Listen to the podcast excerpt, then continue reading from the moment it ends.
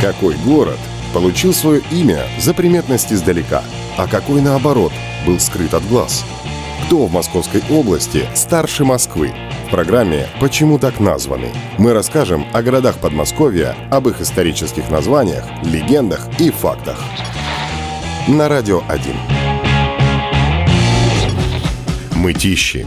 Город-спутник Москвы один из крупнейших городов Подмосковья после Балашихи, а также один из крупнейших центров культуры, науки и промышленности Московской области. В нем на начало нынешнего года проживали 262 702 человека. Город находится на 78 месте по численности населения среди всех 1117 городов Российской Федерации. Впервые Мытищи упоминаются как село Мытище в 1460 году, а в 19 веке село уже называлось Большие Митищи, а статус города Мытищи обрели в августе 1925 года.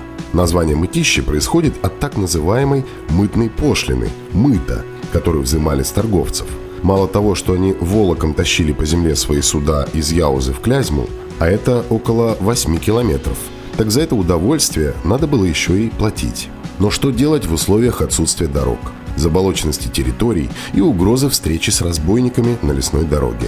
Большая роль в то время отводилась водным путям, особенно волоком. Когда судоходство в Яузе прекратилось, сбор мыта был переведен в Москву, а место, где некогда его собирали, стало называться Яузским мытищем. Слово «мытище» образована по аналогии с другими подобными словами. Так, например, пожарище – место, где был пожар, пепелище и печище, где был жилой дом с печью и очагом, городище, где был город. Таким образом, мытище – это место, где был мыт. Но мы забежали вперед.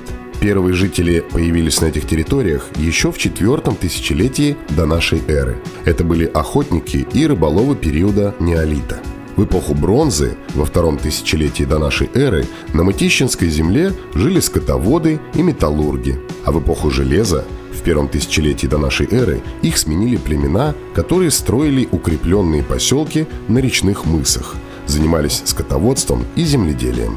Накануне перехода отсчета истории в нашей эре здесь поселились славяне, вятичи и кривичи – в междуречии Учи и Клязьмы проходила условная граница между этими племенами. Тем не менее, никакой вражды между ними не было. Известны даже смешанные курганные могильники как с вятическими, так и с кривическими погребениями. В древнерусскую эпоху Мытищинский край был достаточно плотно заселен. В наши дни известно о 12 селищах и городищах 9-13 веков, одно из которых находится в черте современных Мытищ. Местные жители занимались земледелием, разводили скот, занимались различными ремеслами – металлургическим, кузнечным, гончарным, плотницким и ювелирным. В черте города Мытищи находится старинное село Тайнинское – от которого осталось название железнодорожной платформы. Наследственная вотчина и загородная резиденция великих московских князей и российских государей. Это подмосковное село было любимой усадьбой Ивана Грозного, одним из центров опричины. Часто бывал здесь по пути на богомолье в Троице Сергию Лавру царь Алексей Михайлович. Бывали в Тайнинском императрица Елизавета Петровна и Екатерина II. Именно в Мытищах с подачи Екатерины Великой появился первый московский водопровод, забиравший воду в верховьях Яузы. Слава о вкусной ключевой воде из этих мест дошла до самого царского престола. Художник Василий Перов назвал одну из своих картин «Чаепитие в мытищах». В работе полной деталей, нюансов и мелочей нет ничего случайного. Даже место действия является вполне оправданным – Именно мытищинская вода считалась самой вкусной, а чаепитие в этом подмосковном месте было очень популярным. Водопровод из Мытищ был достаточно сложным для того времени инженерным сооружением. Вода из 28 подземных ключей поступала в выложенную кирпичом галерею, которая тянулась до Москвы на 19 верст. В наши дни о нем напоминает Ростокинский акведук – в середине 19 века в Мытищах стали работать первые промышленные предприятия. Примерно тогда же к Мытищам подошла железная дорога. Заводы и фабрики строились в основном вблизи линии Северной железной дороги. Постепенно в селе Большие Мытищи сложился крупный индустриальный центр. Здесь же находился железнодорожный узел. Во второй половине 19-го, начале 20 века Мытищи и окрестные деревни стали популярными дачными местами. Каждое четвертое здание в Москве в конце 19 века было построено из мытищинского кирпича – Развитию кирпичного дела в городе способствовали обширные поверхностные залежи глины. Когда началась активная застройка столицы и потребовалось много строительного материала, в Мытищах началось строительство кирпичных заводов. Согласно историческим данным, мытищинские кирпичные заводы давали треть продукции всей Московской губернии – в 30-е годы 20 века, когда мытищи уже были городом, их территория была существенно расширена за счет включения девяти ближайших селений. А планам их развития помешала война.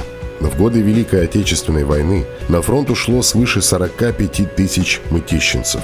Почти половина из них – не вернулись с полей сражений. В годы войны все предприятия «Мытищ» переключились на выпуск военной продукции. На средства жителей Мытищинского района были построены танковая колонна «Мытищинский колхозник» и авиаэскадрилья «Москва».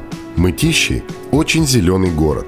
По территории города протекают реки Яуза, Сукромка и ее приток Борисовка, Работня, Ичка, а также есть несколько прудов – Непосредственно на городской территории расположены Центральный парк культуры и отдыха и другие парки, скверы и бульвары, а также зеленый массив в районе Рупасовских прудов, Перловский парк, поймы рек Яуза, Сукромка, Борисовка.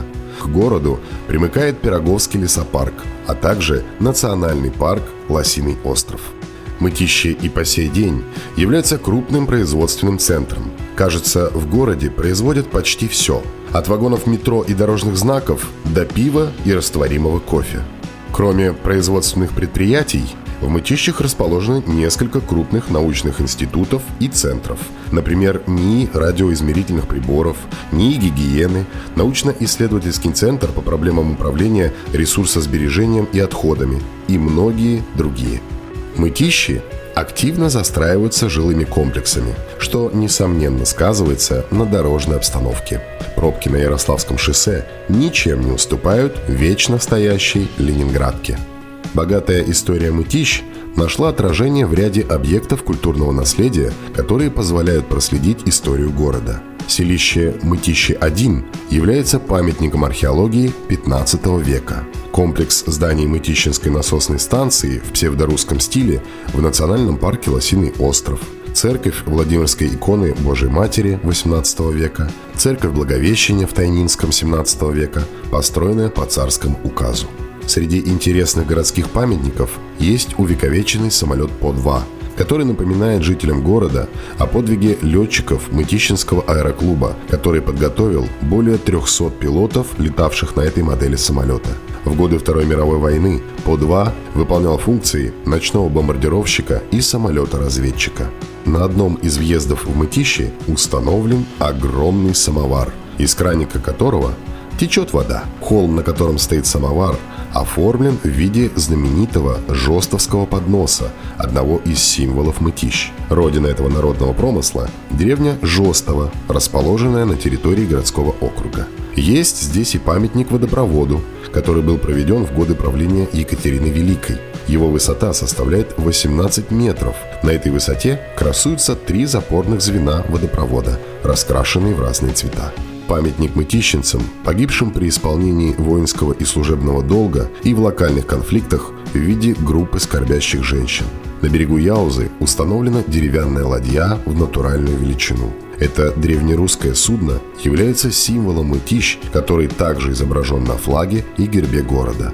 Как мы уже говорили, ладья являлась основным средством передвижения по воде в то время, когда зарождались будущие мытищи. У проходной завода «Метровагон Маш» который, в числе прочего, занимается производством вагонов метро, установлен оригинальный памятник, изображающий туннель метро, из которого вырывается вагон метро, конечно же, модели, произведенной в Мытищах. Перед зданием Мытищинского кукольного театра «Огниво» установлена статуя волшебника Оли Лукое, который, если вспомнить сказку Ганса Христиана Андерсона, показывает детям яркие и добрые сны. А забавная скульптура дворника напоминает о необходимости соблюдать чистоту в общественных местах и убирать за собой мусор.